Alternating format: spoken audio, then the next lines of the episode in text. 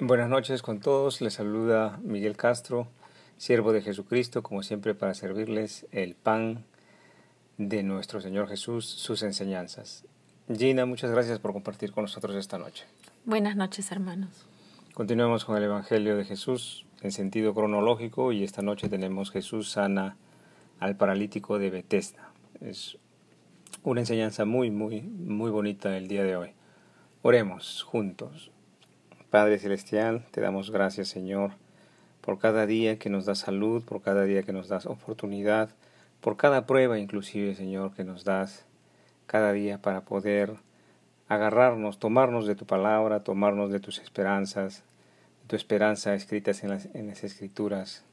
Ayúdanos, Señor, a acercarnos a ti, a estar agarrados en tu regazo, conociendo más de ti, escuchando tu palabra, escuchando tus enseñanzas y ayúdanos a aplicarlas en el momento de la prueba, Señor, porque con tu palabra estamos bendecidos, Señor, y protegidos. Oramos y también leemos las Escrituras, Señor, para conocerte mejor, en el nombre del Padre, del Hijo y del Espíritu Santo. Amén. Juan 5, del 1 al 9. Después de estas cosas había una fiesta de los judíos, y subió Jesús a Jerusalén.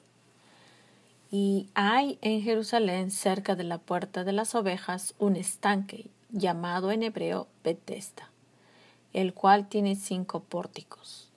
En estos yacía una multitud de enfermos, ciegos, cojos y paralíticos, que esperaban el movimiento del agua.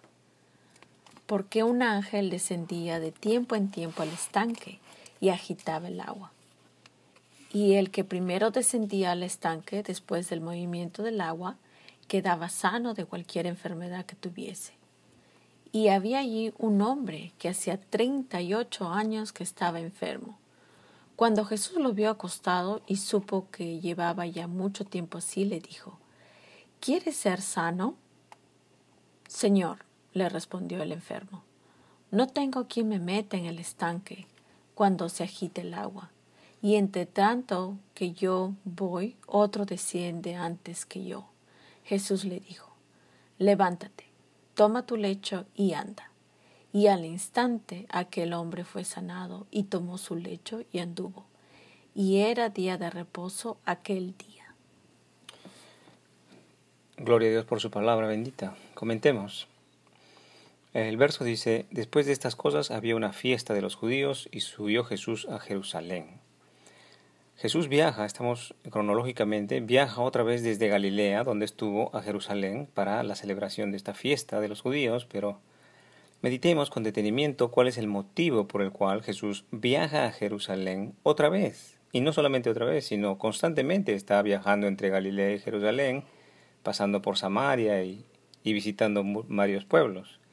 Pero recordemos que Juan el Bautista ya había sido rechazado por los judíos y también luego Jesús hecha a los cambistas y animales de sacrificio del templo de Jerusalén, esto es, purificando Jesús el templo, el cuerpo del hombre, de costumbres y tradiciones y ritos religiosos vanos, que no conducen al hombre a la semejanza con el Salvador, a la santidad.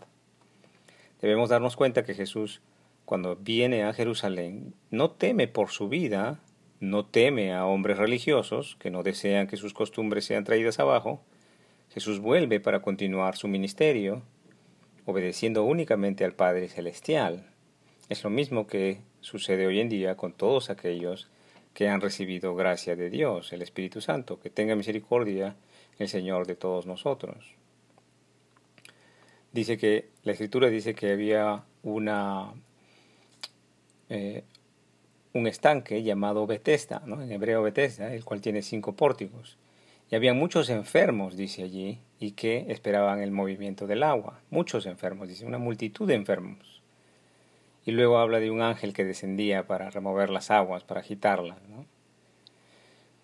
Entendemos que este estanque de Bethesda podría haber sido un estanque que se agitaba por corrientes subterráneas de agua mineral del subsuelo y que estas aguas habrían sido medicinales como lo existen hoy día para, para los enfermos, estos enfermos acudían a Jerusalén para ser sanados. La escritura nos detalla que en la dimensión espiritual esto habría sido obra de la misericordia de Dios. Este estanque en que se sanaban los enfermos, o algunos enfermos en todo caso. La escritura dice que había allí un hombre que hacía 38 años que estaba enfermo. Cuando Jesús lo vio acostado y supo que llevaba ya mucho tiempo así, le dijo, ¿quieres ser sano? El evangelista Juan detalla de que este hombre era muy conocido ya en Jerusalén, ya que sufría de esta enfermedad 38 años.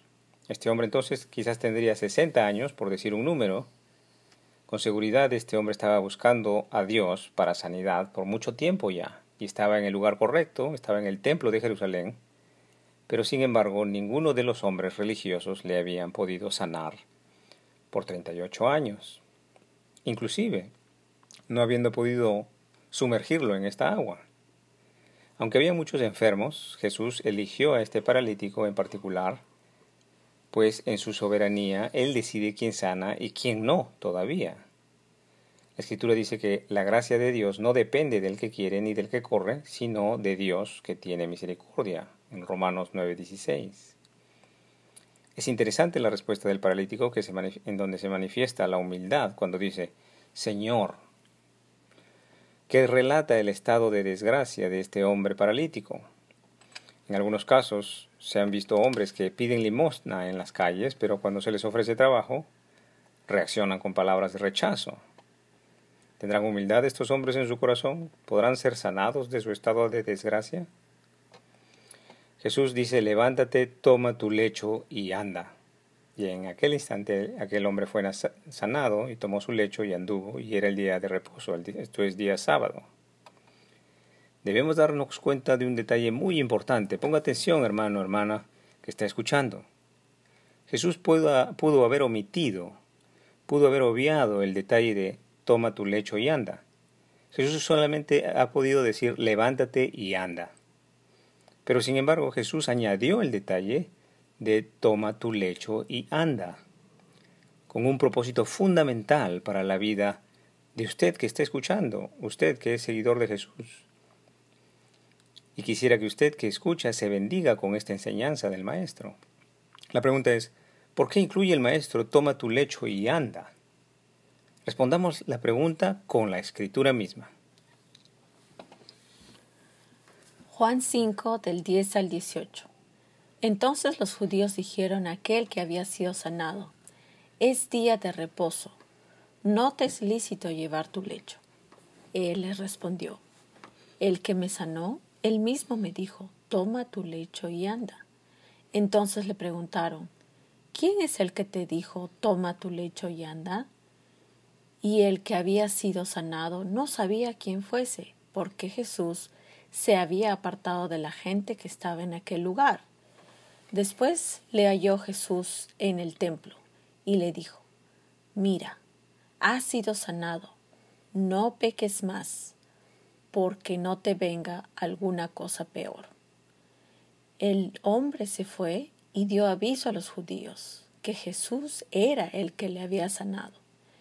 Y por esta causa los judíos perseguían a Jesús y procuraban matarle, porque hacía estas cosas en el día de reposo. Y Jesús le respondió, Mi Padre hasta ahora trabaja y yo trabajo. Por esto los judíos aún más procuraban matarle, porque no sólo quebrantaba el día de reposo, sino que también decía que Dios era su propio Padre, haciéndose igual a Dios. Comentemos.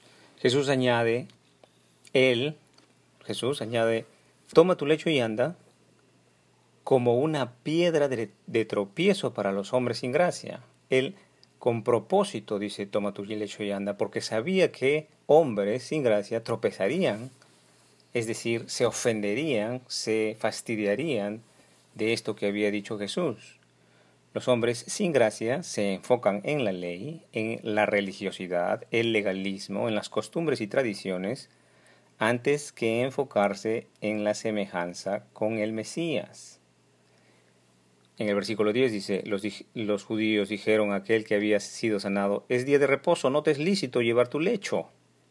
Estos hombres estaban frustrados por la aparente violación, aparente violación a la ley de respetar el sábado en que no se debía hacer ningún trabajo.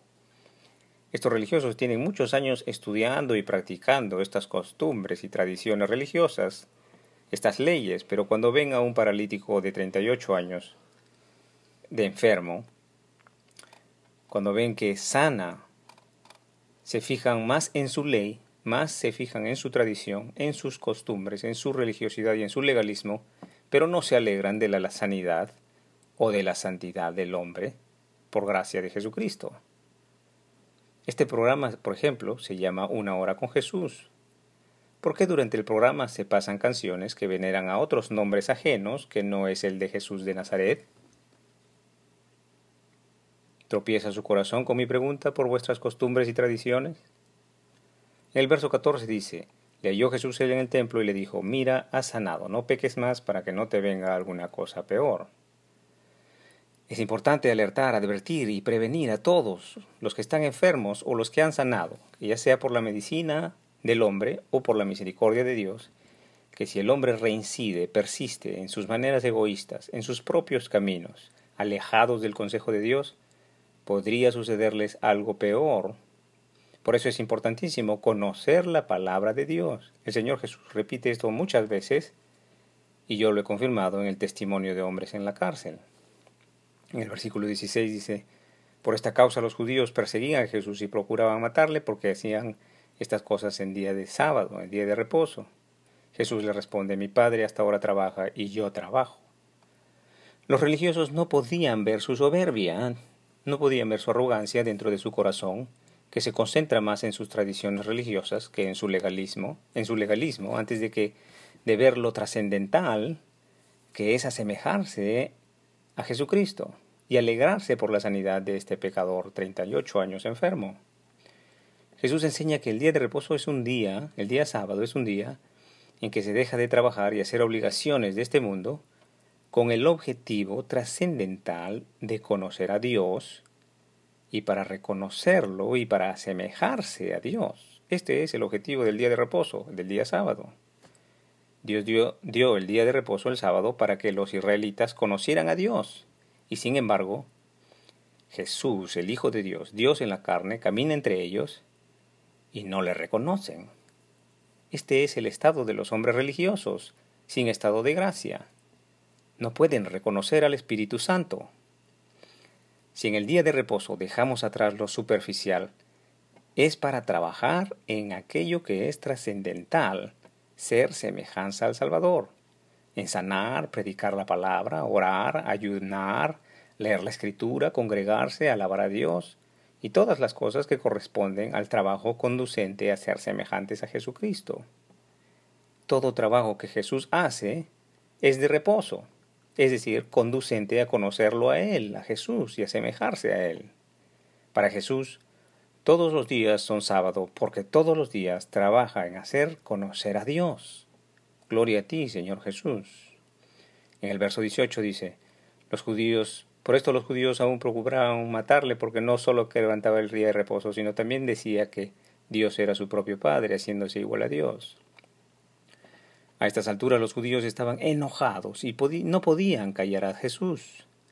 Jesús continuaría enseñando en perfecta obediencia al Padre Celestial, y muchos ya eran discípulos del Maestro, y esto encendía más la ira de los religiosos, a punto de querer matarlo, pues se ponía en riesgo todo su sistema religioso, sus costumbres, sus tradiciones, salarios para sacerdotes, la economía de los cambistas, los proveedores de los animales para el sacrificio, limosnas y todas estas cosas que mantienen un sistema religioso, pero pocos frutos de santidad en el hombre existe.